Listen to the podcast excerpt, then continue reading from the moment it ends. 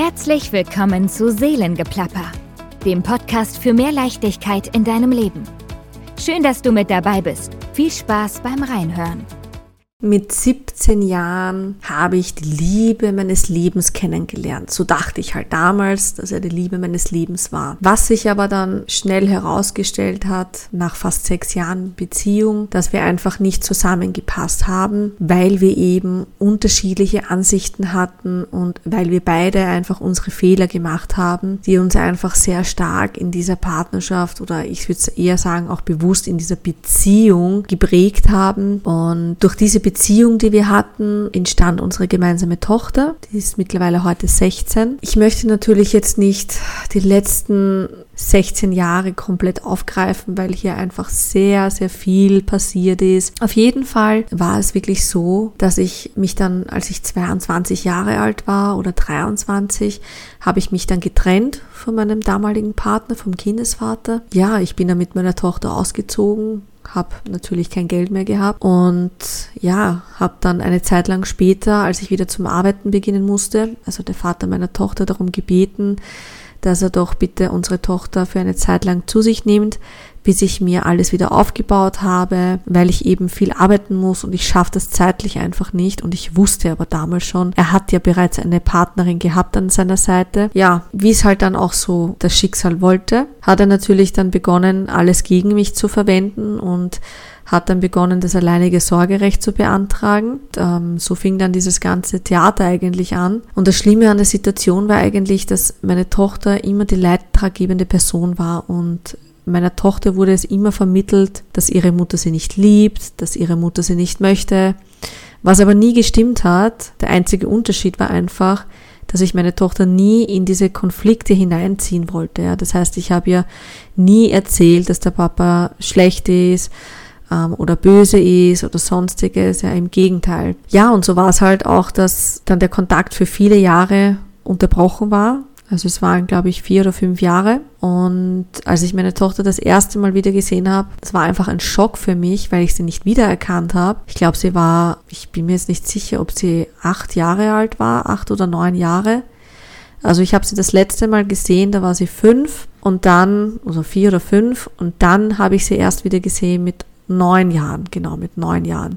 Also wir hatten vier Jahre keinen Kontakt und das hatte ich aber auch nur dem Vater zu verdanken, weil er wirklich gewusst hat, dass ich weder ein Auto habe, dass ich immer öffentlich unterwegs war und es konnte durchaus vorkommen, dass ich einfach mal zu spät gekommen bin, wenn ich sie abgeholt habe.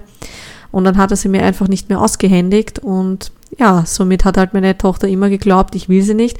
Dann hat er mal gesagt, ja, sie ist krank, da kann sie nicht. Also da sind dann schon mal ein paar Wochen vergangen, bis ich sie mal wieder gesehen habe. Und natürlich entfremdet sich ein Kind dann irgendwann mal mit der Zeit.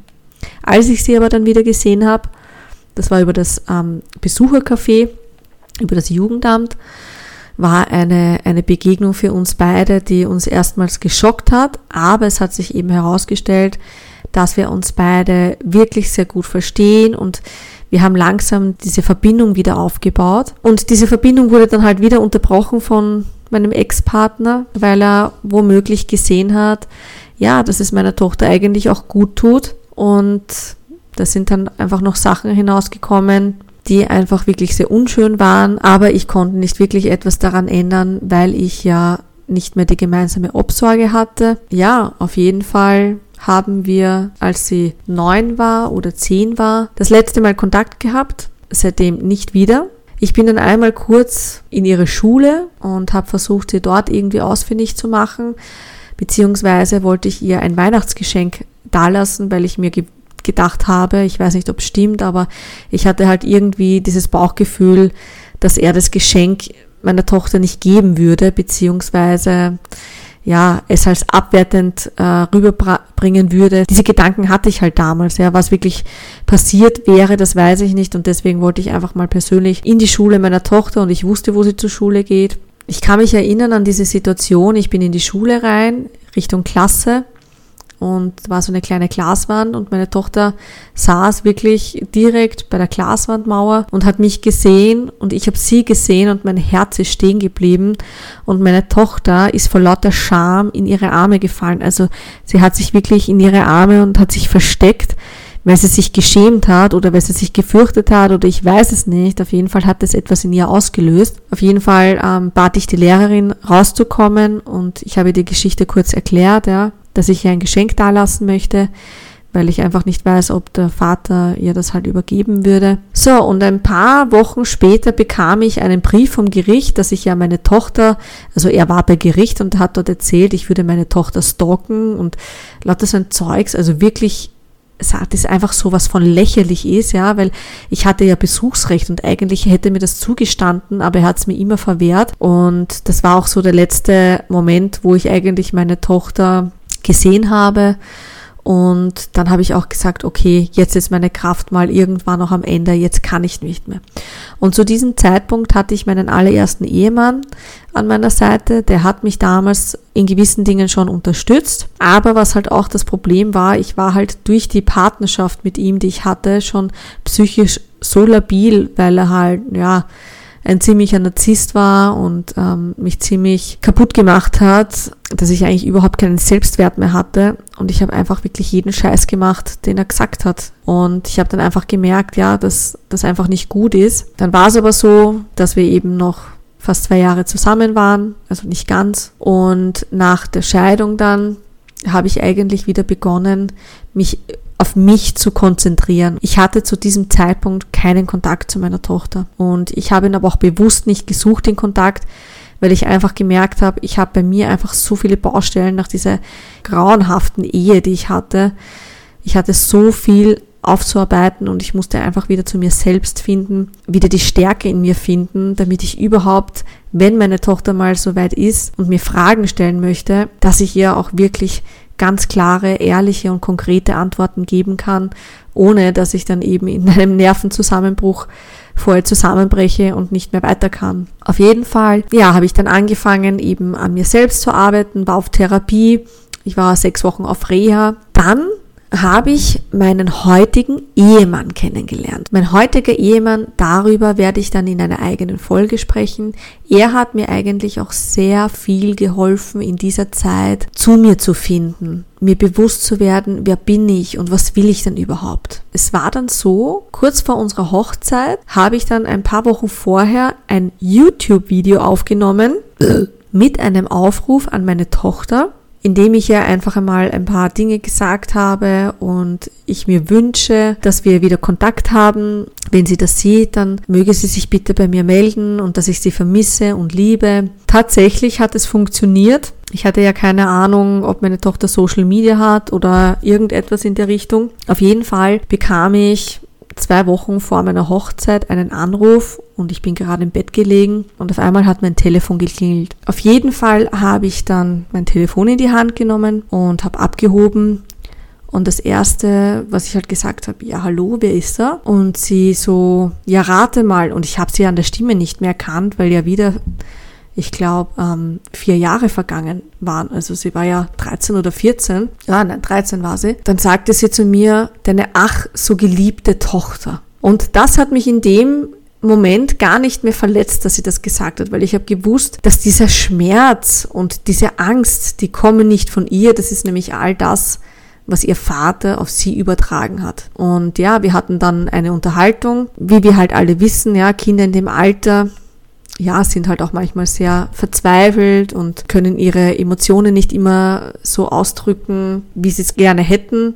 Und sie hat natürlich angefangen, auch beleidigend zu werden. Dann haben wir halt ein bisschen geplaudert und ich habe dann zu ihr gesagt, du, wir können gerne in Ruhe miteinander reden, aber wenn du weiter hier gemein bist und Beschimpfungen machst und Menschen beleidigst, die du nicht kennst, dann lege ich einfach auf.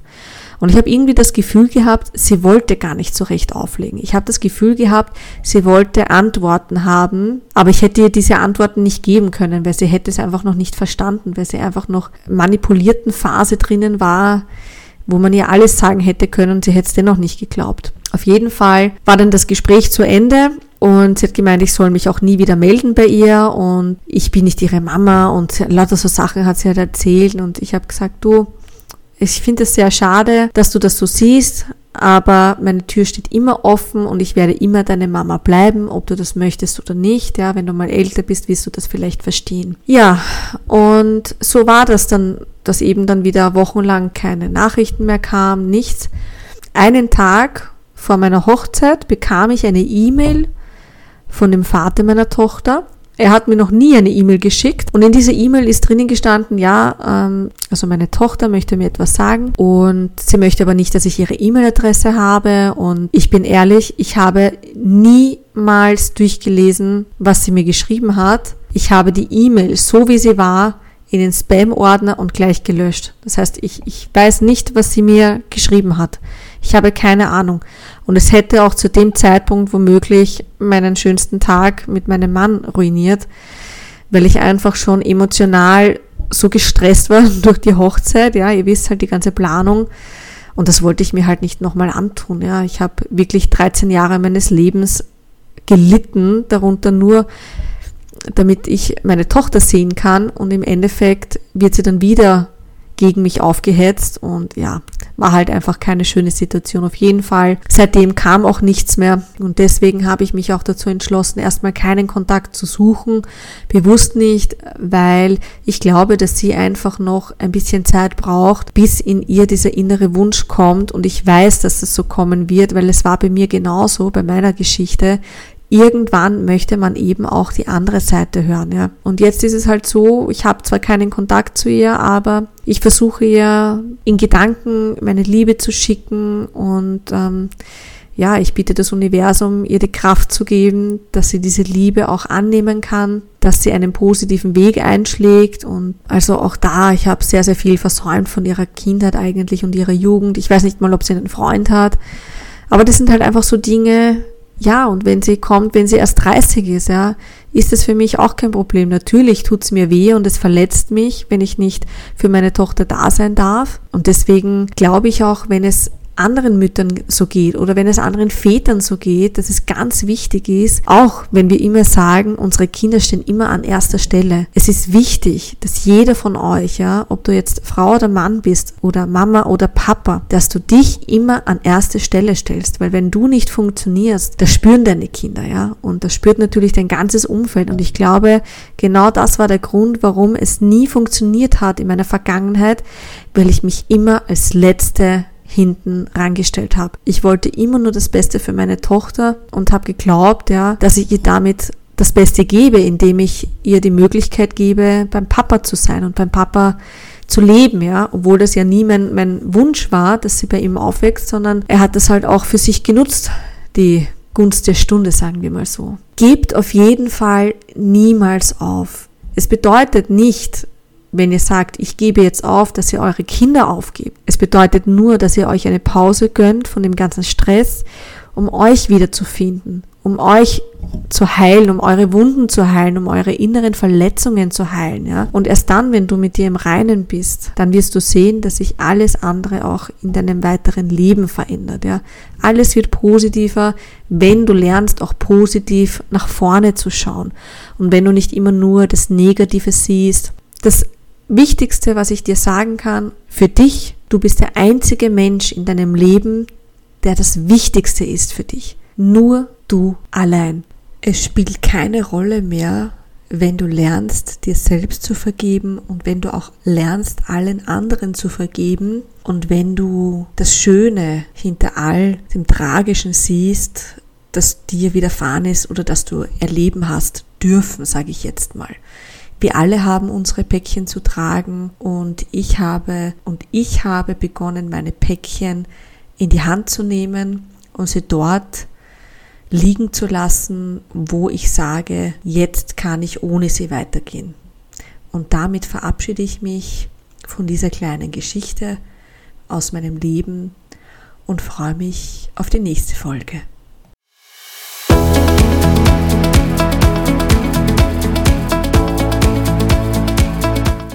Wenn dir diese Folge gefallen hat, du findest uns auch auf Instagram, Twitch und TikTok unter Seelengeplapper.